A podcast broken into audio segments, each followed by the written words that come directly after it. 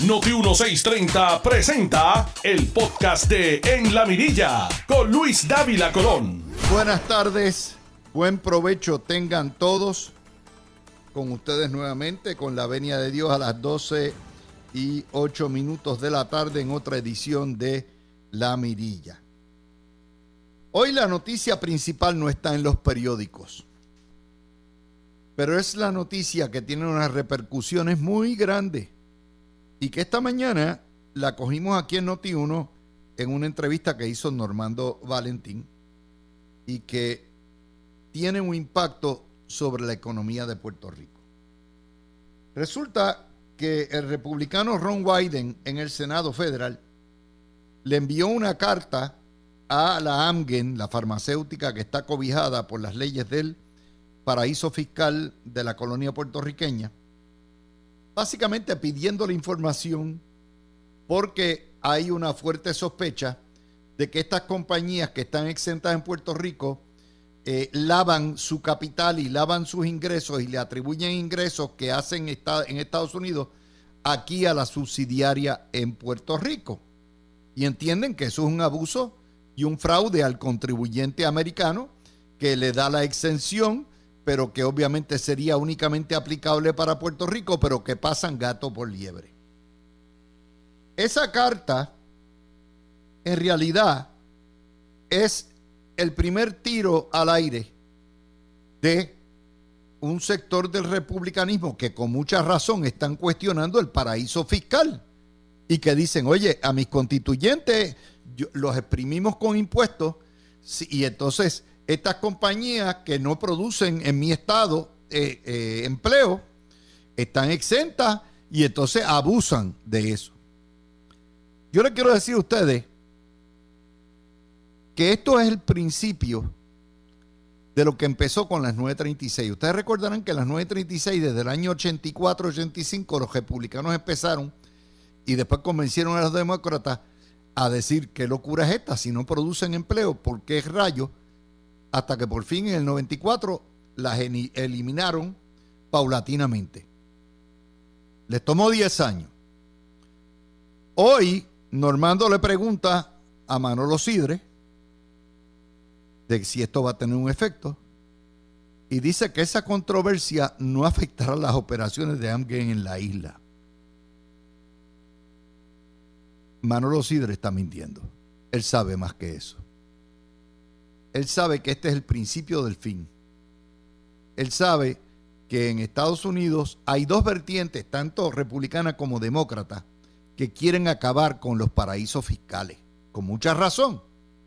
Y él sabe que hay un movimiento también para pedir que Puerto Rico y las empresas puertorriqueñas paguen impuestos federales como cualquier hijo de vecino, ya que Puerto Rico recibe en fondos federales prácticamente lo que son dos terceras partes de su presupuesto, del presupuesto de Puerto Rico. El presupuesto consolidado de Puerto Rico es 28 mil millones, de los cuales 21 mil millones vienen de fondos federales. Y eso no lo tocan. Por lo tanto, este tipo de noticias, como bien decía John Mott, eh, hay que darle seguimiento porque este es el principio del fin. Recuerden una cosa, eh, John fue el primero que advirtió que venía una promesa y que venía una junta de control fiscal. Y cuando todo el mundo se reía de John Mott en, esto fue, creo que fue en la primavera del año 2015, estábamos los dos en el programa, tan pronto vimos los primeros bojadores, ahí, ahí levantaron. Eso fue, al año siguiente apareció promesa. Lo de la 936 se venía discutiendo y se atrasó porque Rafael Hernández Colón en sus dos cuatrienios del 85 al 92 logró atrasarla con sus cabilderos. Pero una vez se fue Rafael Hernández Colón, no había break. Lo que duró fueron dos, porque eh, Pedro José yo creía lo mismo, decía, esto es un mantengo, aquí es injusto que el pueblo puertorriqueño pague los impuestos porque cada dólar que dejan de pagar esas compañías lo tienen que pagar los ciudadanos de los estados. Los ciudadanos de los estados lo tienen que pagar en términos de que tienen que pagar más impuestos y la carga es mayor. Porque las empresas como esta evaden. Y por otro lado, nosotros lo pagamos porque lo que no entra al erario lo tenemos que suplir nosotros, particularmente con el impuesto de ventas más violento y una de las tasas contributivas más grandes del mundo. Esa noticia, por supuesto, no va a ser primera plana en los periódicos coloniales, porque los periódicos coloniales están tratando de salvar hoy en las dos portadas los quebrados municipios que no sirven para nada en, la manera que están distribuidos y no esta nota que va a la yugular. Kate Long, que es una famosa analista de los, eh, de los bonistas, básicamente lo advierte y dice, pero ¿qué es esto? Le están quitando dinero a los bonistas y por otro lado la, el, imperio tiene un sistema de paraíso fiscal que hace que los grandes que pueden pagar y aportar no paguen. Bueno, pues ahí está. Y esa es la primera noticia que les tengo que dar a ustedes. Una noticia que tengo que poner, la saca noticia. Déjeme decirle algo. Los periódicos en Puerto Rico son rémoras del pasado. Yo me dedico, yo vivo de esto profesionalmente. Yo soy un consumidor de noticias porque tengo que analizárselas para ustedes. El nuevo día es completamente inconsecuente. El nuevo día es una hoja de farándula y de chisme igual que a primera hora. Lo que era el periódico de referencia en 1990 ya dejó de ser. ¿De dónde yo me alimento? Mayormente de las noticias que producen los, los digitales. Noticel, lo que produce Metro, lo que producen las redes, porque usted mira los periódicos y dice, pero ¿qué diablos es esto? Andan en la luna de Valencia. Bueno, pues Noticel pone hoy una historia que parece que es inocua, pero no lo es. Ayer hubo vistas públicas en la Asamblea Legislativa. Y esto es increíble. Anualmente en Puerto Rico hay 5 mil personas que les dan infarto, 5 mil casos de infarto. El infarto es la segunda causa de muerte en la isla. Es decir, un, eh, ¿verdad? como si fuera un ataque al corazón, pero no es el corazón, es el cerebro, donde le falta sangre y requiere el infarto tratamiento drástico inmediato las primeras cuatro horas. Es decir, una vez le da usted un infarto, mientras más rápido llegue al hospital y reciba el tratamiento, menos posibilidad hay de que usted o se muera por el infarto o que le dé lo que es ¿verdad? un daño cerebral permanente, que lo deje paralítico, que lo deje un lado o que lo deje sin habla. De manera que la premura de la emergencia y el atender rápidamente a ese paciente es crítico. Ayer trasciende en la legislatura que hay nada más que en Puerto Rico dos ambulancias equipadas para atender pacientes de ataques cerebrovasculares. Dos. Tenemos 78 pueblos. Tenemos 104, 110 precintos, lo que fueran. Y en vez de haber 78 ambulancias de ese tipo o ciento y pico, hay dos nada más. Eso quiere decir que si usted le da un infarto y la ambulancia no está equipada para eso, es tiempo que usted pierde y usted necesita dentro de las primeras cuatro horas recibir tratamiento. Estamos hablando de asuntos de vida o muerte, o muerte, asuntos de salud. Y entonces, si pasa esa ventana, pues no la hay. Y la mayoría se muere.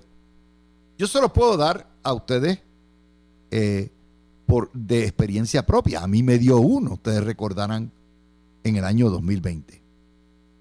Y si no es porque llega la ambulancia de Guainabo, excelente, en 10 minutos y me atienden inmediatamente en la sala de emergencia e identifican inmediatamente que es un infarto, yo hubiera estado al otro lado. Y de suerte me tocó una de esas ambulancias, unos paramédicos extraordinarios. y, y no tengo que decir el trato en la sala de emergencia. ¿A qué viene esto? A que tenemos las prioridades en el fondillo. El gobernador de Puerto Rico, por estar repartiendo billetes como si fuera una piñata, como si fuera una gira, accedió a la presión de los sindicatos públicos y en contra de la voluntad de la Junta de Control Fiscal, buscó dinero para pagar, no el superbono de 3 mil billetes, pero para pagar mil dólares de bono adicionales a otros que no le tocaba el bono.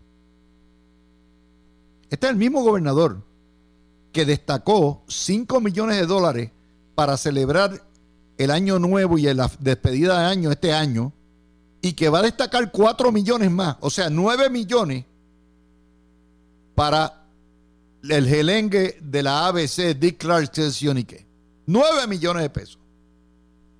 Y hay miles y miles para darle bonos a los empleados públicos. Miles. Probablemente. Y sin embargo, no hay dinero para comprar ambulancias que estén preparadas cerebrovasculares. Ambulancias que necesitamos en todos los pueblos, en todo Puerto Rico. Lo más básico. Lo más básico. Y yo no sé qué es lo que va a pasar con la bonificación esa de mil pesos. Yo creo que eso es totalmente contrario a lo que debe ser una responsabilidad fiscal. Es populismo, es compra de votos, no va a tener ningún efecto. El que va a votar por Pierluisi va a votar por Pierluisi, le dé bono o no le dé bono, y el que no va a votar por Pierluisi no va a votar por Pierluisi aunque le entreguen las perlas de la Virgen. Es así. Pero eso les da a ustedes una idea de dónde estamos. Esto es un país del relajo, del huipipío. Y como yo les digo, yo no tengo ningún problema con los empleados públicos. Tengo problema con los políticos que alcahuetean al empleado público por arriba del empleado privado. La manera de haber repartido ese sobrante de contribuciones era haberle dado un crédito o un reintegro a todos aquellos que contribuimos al erario, incluyendo los empleados públicos que también son eh, contribuyentes. Pero lo que han hecho es, entonces tratan de comprar. ¿Y este, ¿quién, quién pidió? ¿Quién amenazó con una huelga general? La UIA. El precedente es nefasto. Es la ley del cañón a punta de pistola. O me das el bono que no me corresponde ni está en mi convenio eh, colectivo, o te hago una huelga general. Y por supuesto, en Fortaleza culipandean continuamente y dijeron, no, no, no me haga la huelga, yo busco los chavos donde sea, aquí tienen los mil pesitos. Ese es Puerto Rico, por eso estamos como estamos. Porque los políticos de los dos lados gastan dinero, con, oiga, con los chavos nuestros son generosísimos. Los votan a todo lo que da. Y es ahí donde llego a lo que son los titulares de hoy. Las dos primeras planas.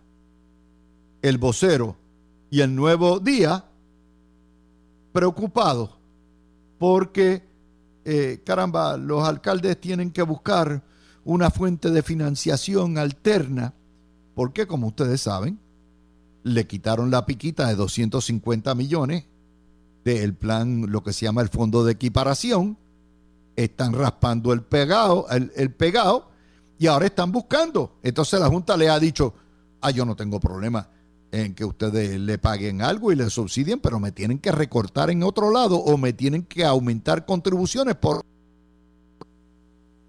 y entonces estamos nuevamente, cocinan una propuesta para salvar a los municipios.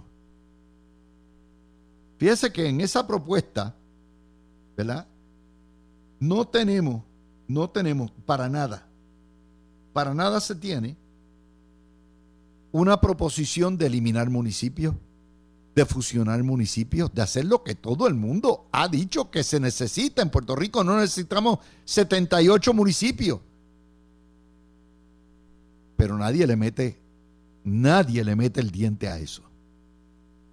¿Y qué es lo que va a pasar? La propuesta va a tener un alza contributiva, señoras y señores. Dejen con el cuento. Son 250 millones que tienen que jalar para atrás que le quitaron. Y la Junta de Control Fiscal ha dicho, busquen los chavos de alguna fuente. ¿Dónde son las fuentes? ¿Van a cortar empleados públicos? No. ¿Van a cortar servicios? No. ¿Van a cortar gastos? No. ¿Para dónde ustedes creen que van? Lo vamos a pagar nosotros. Pero lo fundamental en eso no es que los municipios necesitan, es que nosotros no necesitamos a todo a municipio.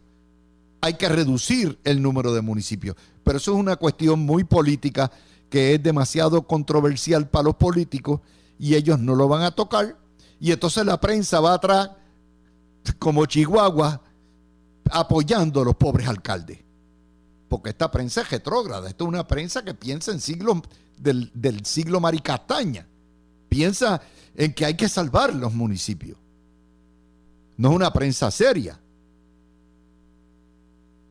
Y ahí estamos.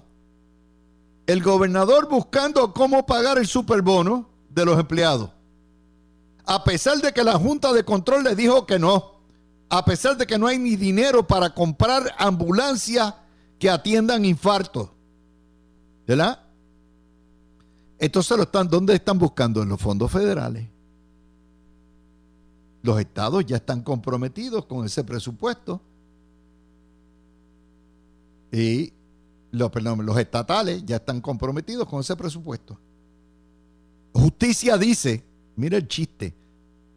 Ahí le preguntaron a Mingo. Está en la página 6 del, del vocero de hoy. Y Mingo dice, a mi entender es la Junta de Control Fiscal la que tiene la última palabra.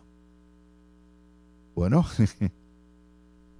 no es la Junta de Control Fiscal. Ahí aparecieron mil, billetes por arriba de la Junta de Control Fiscal. Y yo estoy seguro que el gobernador va a hacer el pago de ese bono ya mismito antes que la Junta le meta la tranquilla en corte. Estamos, de nuevo, este es el populismo. Este es el vedetismo total. Y no hay dinero para ambulancia. Y hay dinero para todas estas cosas. Y allá sale Pierluisi en la misma página C del vocero, culpando a la Junta de Control Fiscal por bloquear la reforma contributiva. ¿Por qué? Porque una reforma contributiva conlleva bajar los ingresos y las aportaciones suyas y por supuesto cualquier reducción en los ingresos de Hacienda afecta el plan fiscal, afecta la capacidad de recapago y tiene que ser sustituida por otra fuente de recaudo. O sea, te voy a bajar la contribución por aquí, pero te la voy a espetar por otro lado, que sería un chiste. Esto es como el pelado, el que es calvo, regalando los poquitos pelos que tiene, que le quedan. ¿Es así? Es así. Yo, quisiera presentarles un cuadro más halagador, más risueño, un cuadro más positivo de lo que dicen las noticias de hoy. Las noticias son de hoy son de un Puerto Rico decadente, de un Puerto Rico moralmente quebrado, donde la lógica y la razón se fueron. Y por esa razón la gente se va. Hoy decía el Sanedrín del Amén de los Ferrer Ángel, Torres Gotay, que Estados Unidos está en decadencia. El mundo entero está en decadencia, por si acaso usted no lo sabe, Torres Gotay. Puerto Rico está en decadencia también. Pero nadie va a meterle el, a ponerle el cascabel al gato. Son las 12 y 26, vamos a hacer la pausa, cerramos este video y abrimos otro con los temas del día. Seguimos. Tú escuchas el podcast de En la Mirilla con Luis Dávila Colón por Noti1630. De regreso con ustedes, mis amigos, en esta segunda parte de los videos de La Mirilla. Vamos a hablar, dice el PNP que que eso es falso, que hay eh, ambulancia para todo el mundo. Bueno, yo me dejo llevar por lo que dice la prensa, ¿verdad? El que tenga mejor evidencia que la publique. Yo soy de los que creo que el nuevo día, en vez de estar pagando a los medios que les den entrevistas a los jefes de agencia, eh, que el, gobierno, en vez de estar pagando entrevistas, lo que debe hacer es, todos los días lo que sale mal en la prensa, una página la compran. O todos los días las estadísticas que ustedes reclaman que son verdad, la publican para que haya constancia. Y todos los días están fildeando para atrás porque en comunicaciones son un desastre. El asunto de las eh, ambulancias es que en Puerto Rico no hay dinero para lo más básico. Hay dinero para todo lo que da, para los empleados públicos, todo lo que quieran. Pero ni para los retirados, ni para los contribuyentes no hay. Tenemos las prioridades en el fondillo. Esa es la realidad. Ninguno de los gobiernos, ni los populares en, en la Cámara y el Senado, ni los PNP tienen idea de lo que es gobernar. Noticel. Disminuye, disminuye la capacidad para comprar vivienda en Puerto Rico. Entre la inflación, la pobreza, hoy menos gente puede adquirir una casa, que es el sueño de toda familia. Los altos intereses han sacado un montón de gente de la elegibilidad. La inflación sigue en 7% hay una burbuja de precios en Puerto Rico, los precios se han, los valores de las casas se han trepado, nadie puede pagar esos precios. Ya les decía, un, townhouse ahí en, en Guaynabo, Bayamón, le cuesta medio millón de pesos. Dice también, menos cualifican para préstamo hipotecario. Hay que pagar prontos pagos más altos. La familia típica puertorriqueña, según esta historia de Noticel, tiene solo el 54% de los ingresos mensuales que necesita para poder cualificar. Y la tasa de interés está a 6.8% y el, el mes que viene se va a poner sobre 7% cuando la Fed vuelva a subir el primario esta semana. Y la inflación se come todo lo que hay una prioridad tan básica como es el techo seguro. No hay dinero y ahí está el Departamento de la Vivienda, también mojoneando como siempre lo hacen con los fondos CDBG y usando los fondos federales para cosas que no se necesitan, por ejemplo, para pagar y que el bono, el superbono, fondos federales. Eh, y van y viviendas, ¿dónde están las viviendas nuevas? No las hay. Muy pocas. El nuevo día esta semana tiró el listado. En la isla nada. Entonces, pues diga, si no es una vivienda nueva, ¿dónde está el dinero para rehabilitar las viviendas en el Puerto Rico abandonado? En los 22 municipios de la cordillera y los 15 municipios del litoral sur, donde la gente parecen pueblos fantasmas. No lo hay. Esa es la moraleja de la historia. Si no hay para un infarto tan siquiera, no hay para lo más básico. Y eso me trae a otra de las cosas, bueno, es únicamente los PNP, los populares.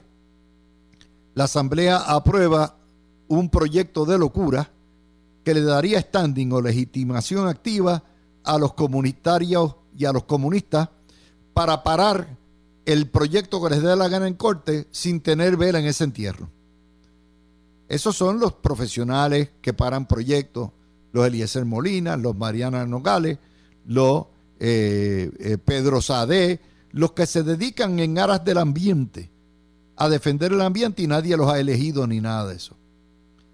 Si Pedro Pierluisi se atreve a firmar una cosa como esa que detiene el tráfico eh, de construcción, Pedro Pierluisi hay que declararlo incapaz nada más con la mera firma del proyecto y recluirlo en un manicomio.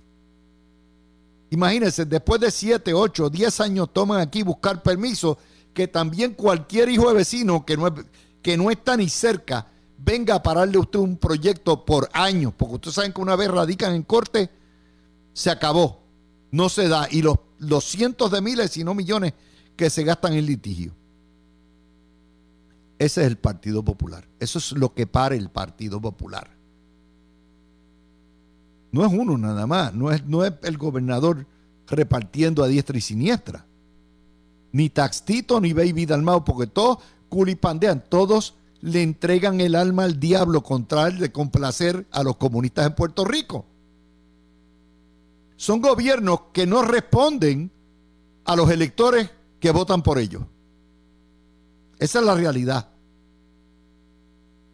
Pero ellos son populares y la prensa quiere que firmen eso. Y ahí está el reflejo. Ahí está el reflejo. Ayer en jugando pelota dura, a preguntas de Denis, sacaron Rolo Ortiz. Admite que es un latifundista, especulador. Admite que en sus 27 años de servicio público se ha dedicado como mogul de monopolio a comprar propiedades, alquilarlas o venderlas, y de tres aumentó a siete. Eso no solamente plantea un conflicto de intereses, sino una pregunta fundamental de enriquecimiento inexplicable. ¿Cómo un alcaldito, después de 27 años, está millonario? Pero hay más. Denis le hace una pregunta que es crucial para todo esto. ¿Y de dónde usted puede pagar? ¿De cuánto usted gana? De mil pesos. Puede descuento. Gana. 18. Ok. Mil pesos. De 8 8 o 9 mil dólares, usted puede mantener siete propiedades y pagar la renta. Dígame, explíquemelo. Y nadie preguntó, por supuesto, lo que es el tráfico de influencia. Lo que es que un alcalde, el conflicto de intereses, esté dedicado a ser mogul inmobiliario a la misma vez que brega con lo que es la planificación social y la inversión de capital del municipio para afectar a todos sus ciudadanos. Pero como nadie quiere tocar la corrupción de los alcaldes del Partido Popular, y por lo menos ayer, o sea, no puede decir que no admitió. Esto es de las palabras propias de Rolo Ortiz. El titular de Jugando Pelota Dura, oye, explica cómo. No explicó nada. Se embarró más. Pero ustedes no están preparados ni la prensa está preparada para discutir esto. Porque son preguntas que se caen de la mata. Un especulador alcalde que se lucra de las propiedades de su propio beneficio y él reparte el bacalao en el municipio. Ahí estamos. Otra de las notas hoy. la delegada paga con fondos públicos Elizabeth Torres pone un tuit que me dejó patidifuso. Un tuit donde pide la pena de muerte para Fauci, porque hace relación a un retweet que le da a Elon Musk, que pide que metan preso al doctor Fauci, que es el doctor que se ha dedicado a combatir la pandemia. y le explica, le aplican la pena de muerte a él y a todos los que vacunan. La historia no es si está bien o mal. La historia detrás de la historia, que no va a publicar la prensa tampoco, es cómo es posible que una funcionaria pública pago con fondos públicos dedique su tiempo laboral a hacer, amenazar o pedir la muerte, que maten a los que vacunan. Yo no sé lo que va a hacer el juez Antonio Cueva, yo no sé si justicia va a incluir evidencia, pero a mí me parece terrible Terrible porque Puerto Rico la pena de muerte está prohibida por constitución. Y ningún funcionario público que recibe fondos públicos debe estar recibiendo o debe estar hablando de matar a la gente porque vacunen. Segundo, absurdo. Porque es precisamente los que nos vacunan, los sanitarios, los salubristas, los médicos, las enfermeras, los que nos protegen. Y pedir la pena de muerte para un médico, una enfermera, un tecnólogo, que lo que hace salvar nuestras vidas, es una barbarie. Usted puede opinar lo que le dé la gana, pero no lo haga con mi fondo. No lo haga con mis contribuciones. Eso es una noticia. Pero no queremos, no estamos listos para discutir eso. No estamos mentalmente ni psicológicamente preparados para discutir esa barbaridad. ¿Por qué? Pasa con ficha. Ve, a Georgie Navarro por los Pechupops y han formado un peo de cuatro días o diez días, una semana con los Pechupops. Pero hay una delegada que pide que maten a los que vacunan y ahí no hay. Déjala quieta, que esa es la cuña del mismo palo. Allá que breguen los estadistas que le eligieron. Es así. Vamos a otro de los temas de hoy. Y tiene que ver con el Supremo que pospuso el argumento oral en el caso de la colegiación de los contadores públicos autorizados. No hay profesionales más iguales que otros, ni hay profesionales menos preparados que otros. Eso es una premisa. Todos tenemos la misma regla y la misma vara. Después de la descolegiación de los abogados, se abrieron las puertas y poco a poco, según van demandando, se van cayendo los colegios compulsorios porque violan la libertad de asociación y violan las normas más elementales de lo que debe ser una sociedad democrática donde a ti no te pueden obligar a pertenecer a donde no está. Y los contadores públicos y, el gobierno siempre tienen el poder de reglamentarlo por medios menos onerosos, a través de juntas examinadoras, a través de juntas supervisoras, pero nunca a través de colegios compulsorios, que lo que son son comités políticos para todos los efectos. Pues ese caso, Noticel hoy comenta que eso es bien raro que el Supremo haga argumento oral, vista oral, es decir, el argumento de derecho no es un juicio, se hace en la sala del Tribunal Supremo ante todos los ojos y los jueces hacen preguntas. Yo creo que la luz solar limpia todo. Y yo soy de los que creo en la transparencia de ese tipo de, de casos. Pero soy de los que creo también que el Tribunal Supremo cometió un terrible error al no declarar todas las colegiaciones compulsorias inconstitucionales.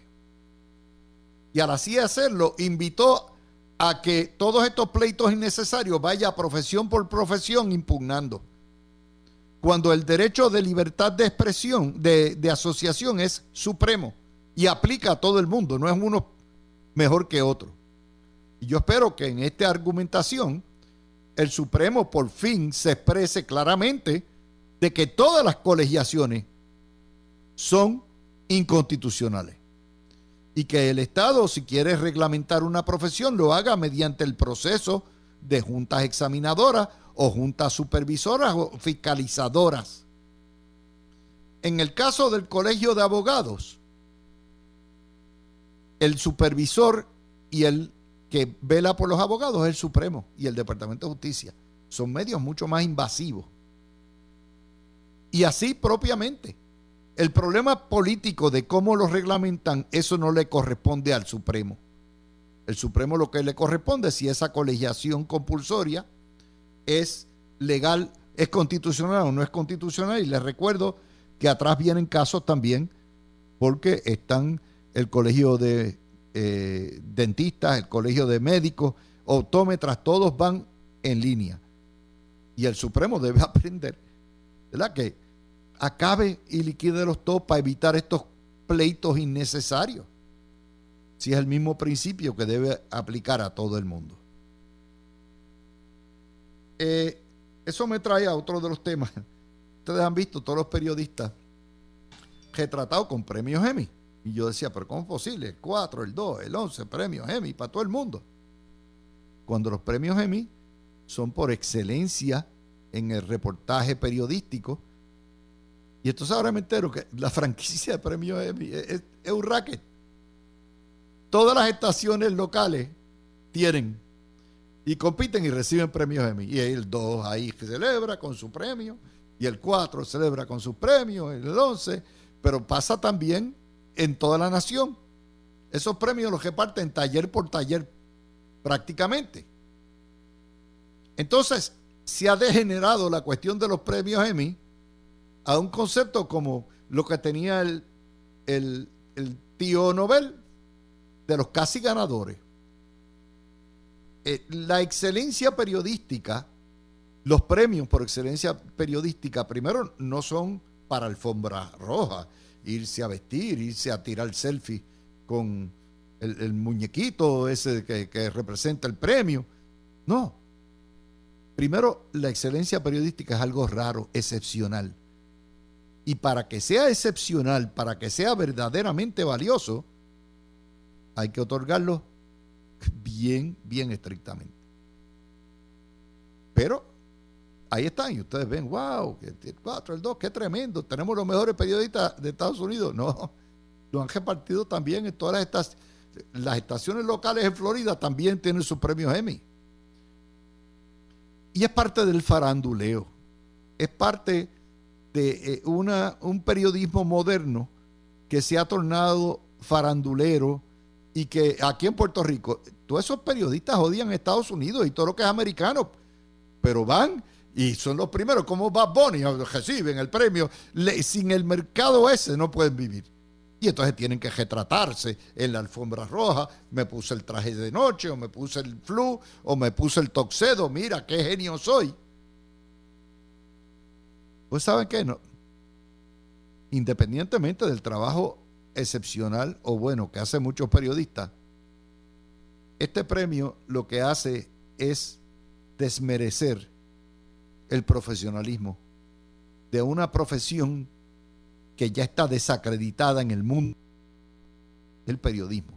Y una profesión noble, una profesión importante, imprescindible, pero que la manera en que se populariza y se faranduliza el trabajo que debe ser excelente todo el tiempo y la manera que todo el mundo tenga un Emmy. Eh, hoy el Emmy es como el fondillo, todo el mundo tiene uno. Se pierde el valor de lo que estamos o de lo que debiera ser un periodismo bien hecho. Otra nota que tenemos para hoy, por si acaso no lo saben ustedes, eh, la independencia, todas las encuestas en Escocia, donde hubo un referéndum hace cuatro, cinco, seis años para separarlo del Reino Unido y votaron que no. Pues hoy en día, con la cuestión del Brexit, la cuestión de la prepotencia de Inglaterra, lo que está ocurriendo en Irlanda del Norte, hay cuatro encuestas ya que tienen a los independentistas en mayoría. Y obviamente Londres no quiere permitir, Londres ha permitido todo esto y miraremos a ver cómo los británicos ven, no solamente se les rompió el imperio, se les está rompiendo el reino. Y usted dice, ¿qué tengo que ver yo con los escoceses o el Reino Unido? Que los movimientos independentistas se van colando, se van colando, se van colando, van ganando adeptos hasta que ganan. Y si Escocia, que es un país sumamente, una nación sumamente adelantada, decide separarse de los otros dos naciones que componen, o las tres naciones, pero dos de ellas, Gran Bretaña, que son Inglaterra y Gales, y de Irlanda del Norte o el Ulster, pues lo que pasa ya es igual que lo que pasó en Cataluña, cuando el independentismo hace 30 años era minoría y hoy en día rige. Y el, gobierno español tiene un problema que están lidiando con él de los nacionalismos en exceso, tanto en Cataluña como en el País Vasco. Solamente hay que mirar el espejo. La gente se cree que los estadistas somos brutos y estamos enajenados de las noticias del resto del mundo. No lo estamos. Este espacio radial precisamente está aquí para cubrir noticias que nadie cubre. Es un informativo de muchas noticias. Hoy hemos dado para ustedes 12 noticias completas. Me ha tomado dos medias horas completarla. Ese es nuestro trabajo. Tú escuchaste el podcast de En la Mirilla con Luis Dávila Colón en Noti 1630.